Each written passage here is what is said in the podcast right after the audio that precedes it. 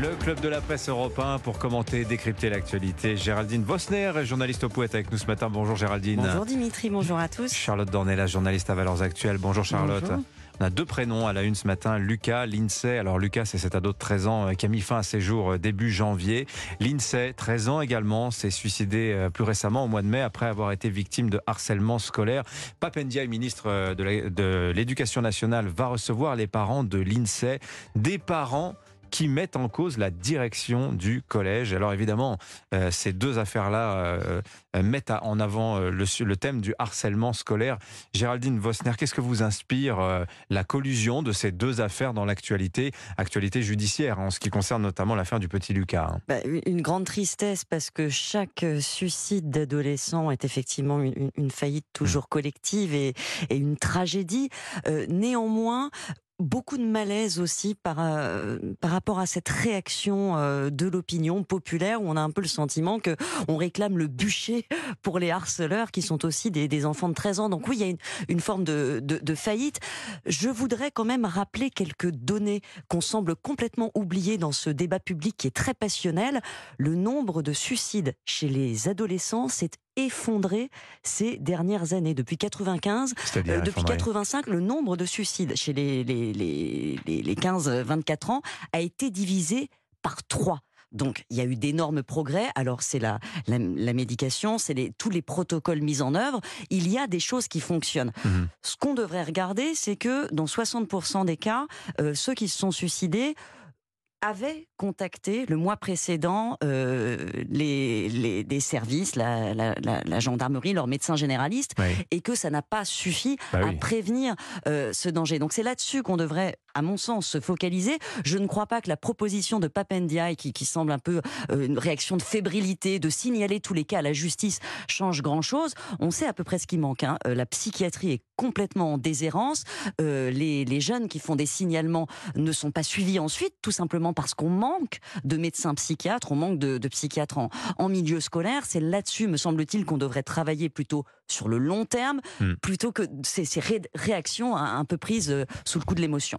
Charlotte Dornelas. Moi, je suis pas très d'accord parce que, enfin, si, je suis d'accord sur la partie euh, psychiatrie, suivi, etc. Mhm. Mais là, on a moins un problème d'enfants malades que d'enfants harcelés. Or, il y a bien le problème du harcèlement et c'est pas une question gérée par des psys. Oui. Et là-dessus, Papendia qui a réagi immédiatement en disant on va faire un plan de santé mentale à l'école, c'est quand même vraiment une manière de psychiatriser des enfants qui sont juste en danger physique, euh, euh, moral parfois, par le biais du harcèlement. Et en effet, il y a moins de suicides. Mais en revanche, des enfants harcelés, ça, il y en a de plus en plus et il y en a énormément. on ne sait pas s'il y en a de plus, il y a de plus en plus de signalements, mais euh, Oui, bah, donc euh, si on a entre 700 000 et 1 million d'enfants qui sont aujourd'hui harcelés, qui ont peur d'aller à l'école, ça suffit, que ça ait augmenté ou pas, ça suffit pour s'en occuper. Et il se trouve que là, encore une fois, il y a deux ans, on nous vote une loi euh, sur le harcèlement scolaire en faisant un délit de harcèlement scolaire, c'est-à-dire en rajoutant le mot scolaire dans la loi pour avoir l'air de réagir. Et dans le même temps, on modifie le code de la justice des mineurs en disant les sanctions lourdes, donc euh, le, la sanction, pardon, le harcèlement scolaire est puni entre 3 et 10 ans de prison. 45 000 euros d'amende jusqu'à 150 000 euros d'amende sont des peines extrêmement lourdes. La même année, le code de justice des mineurs est changé en disant il faut des alternatives aux poursuites et les sanctions lourdes seront exceptionnelles. Donc c'est- une moquerie permanente où on réagit. Alors là, par contre, je suis absolument d'accord. On réagit à chaque fois dans l'émotion, ce qui est normal de notre côté, enfin du côté populaire, c'est normal que la réaction soit celle de l'émotion au moment du suicide d'un enfant. C'est beaucoup moins normal du côté du ministre de l'Éducation nationale. Et la première chose à faire, parce qu'on se tourne tous vers le chef d'établissement, alors c'est normal pour les parents, Oui. ils connaissent l'histoire beaucoup mieux que nous. C'est dans le cas de l'INSEE, hein, en l'occurrence. c'est hein. ça dans le cadre de l'INSEE, mais c'est vrai dans d'autres histoires. Le vrai problème, c'est que le ministre de l'Éducation nationale devrait comprendre qu'il doit donner les moyens aux directions d'école de pouvoir réagir correctement, notamment de mettre dehors les élèves qui posent vraiment un problème et qui mettent Hmm. en danger leurs euh, leurs camarades de classe. Oui. Et, et là, en l'occurrence, il faut réfléchir à ça de toute urgence. Merci pour vos éclairages très intéressants à l'une et l'autre. Je voudrais qu'on aborde ce ra- le, le second sujet qui est aussi un sujet complexe et, et fort intéressant. Est-ce qu'il faut supprimer ou en tout cas réduire l'AME, l'aide médicale d'État, qui permet depuis euh, l'an 2000, depuis sa mise en place à l'époque, à un étranger en situation irrégulière de se faire soigner gratuitement, hein, c'est-à-dire les consultations, les examens, l'hospitalisation, les médicaments. Alors évidemment, il y a cet argument qui est souvent mis en, avant. Oui, bah, c'est pas, c'est un petit budget, c'est 0,65% du budget de la branche maladie, 1 milliard 2 sur 183 milliards. hein. Malgré tout, les républicains disent euh, oui, mais c'est toujours trop et cette aide médicale d'État devrait devenir une aide d'urgence. Proposition qui est soutenue par deux tiers des Français, je le signale, hein, ce qui ressort d'un sondage CSA pour CNews. Géraldine Vosner. Alors oui, c'est un sujet qui revient chaque année. Hein, c'est euh, ce qu'on appelle un marronnier. Effectivement, euh, les, Français euh, sont favorables à une restriction de, l'AME. Moi, ce qui me frappe, mais vraiment, et c'est même fatigant à la longue, c'est que ceux qui agitent ce sujet ne le connaissent pas. L'aide médicale d'État n'est pas vraiment le problème en réalité, parce que ça vise les étrangers en situation irrégulière. Alors c'est vrai qu'ils sont de plus en plus nombreux. Mmh. Ce n'est pas vrai qu'ils ont accès à les soins, parce que ils sont remboursés dans la limite du plafond de la sécurité sociale. Donc ça ne vous permet pas du tout d'avoir des soins de confort. Ils en sont d'ailleurs quasiment exclus, les soins de confort. Tous les rapports de l'IGS l'ont montré. Euh, les deux tiers de ces soins concernent euh, des, hospitalisations pour des pathologies lourdes, parce que ce sont des, populations qui ont hmm. des, hmm. problèmes réels euh, Mais le de santé. des républicains, c'est de dire c'est une des pompes aspirantes de l'immigration illégale. Hein. C'est pas une pompe aspirante dans la mesure où, en plus, vous n'y avez accès qu'au bout de trois mois de présence sur le territoire, ce qui est d'ailleurs une erreur parce que euh, comme vous devez attendre trois mois pour traiter des pathologies lourdes, très souvent ça coûte plus cher à la sécurité sociale que si on l'avait traité immédiatement.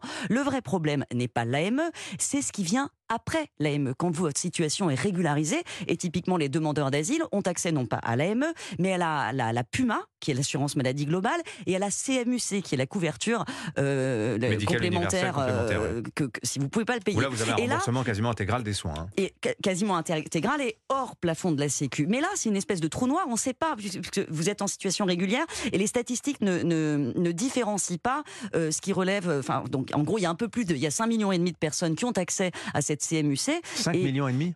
Oui. Ah oui, CMUC, oui. Bah, bah. Euh, et, et, là, on, ça n'est jamais dans le débat public. Donc là, on a un débat euh, assez populiste qui se focalise sur l'aile médicale d'État, qui, encore une fois, je vous le dis, est utile et qui est nécessaire. C'est une aide, elle est déjà finalement quasiment une aide d'urgence. En Allemagne, ils avaient, le panier de soins est très réduit euh, en Allemagne, ce qui est un peu ce que demandent les républicains.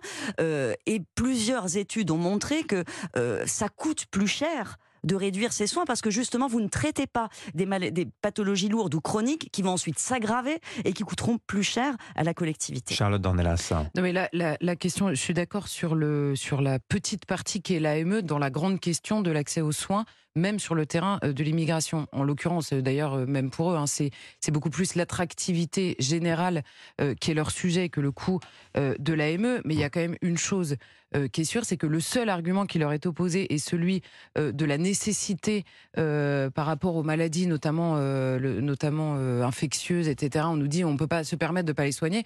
c'est l'argument. Gabriel Attal, François Braun l'ont dit, mais vous vous rendez pas compte si on ne le fait pas, on va, on va se retrouver avec des, de l'insécurité ah sanitaire. Ça. Bah, alors la première chose, c'est que comme il faut être là depuis trois mois et par ailleurs il y a un plafond, il y a un plafond, il faut avoir moins de 9000, un peu plus de 9000 euros par an pour toucher l'AME. Donc ça veut dire quoi? Que les maladies infectieuses ne touchent que les gens qui sont là depuis moins de trois mois, qui sont là depuis plus de trois mois et pas les autres. Donc en dessous de trois mois, on fait quoi? On les laisse faire. Donc aujourd'hui, donc en effet, d'abord un, ils ne savent pas de quoi ils parlent, et la deuxième chose, c'est que le panier d'urgence existe déjà en parallèle de l'AME. Évidemment, quelqu'un qui est là depuis moins de trois mois et qui a besoin d'être soigné en urgence, il est évidemment soigné aujourd'hui en France, comme dans tous les autres pays de l'Union européenne. Et d'ailleurs, le, les agences européennes ont déjà fait des études ces dernières années et la France est extrêmement généreuse sur l'AME comme sur la suite. En effet, infiniment plus généreuse que d'autres pays notamment sur le remboursement euh, total. Parce que c'est vrai que c'est pas total sur l'AME, mais il y a quand même des médicaments, par exemple, qui sont remboursés à 60% euh, pour les Français et qui le sont à 100% pour les clandestins irréguliers. C'est difficile à comprendre. Merci à toutes les deux, Géraldine Vosner du Point, Charlotte Dornelas, Valeurs Actuelles. Tiens, je vous signale qu'à l'instant, les quatre adolescents euh, dans l'affaire Lucas, hein, du suicide du petit Lucas, les quatre adolescents ont été reconnus coupables de harcèlement, mais pas du suicide. Décision du tribunal pour enfants. nous serons en direct dans quelques minutes avec Mélina Fachin, qui est au tribunal d'Épinal pour suivre euh, pour Europe 1 cette affaire.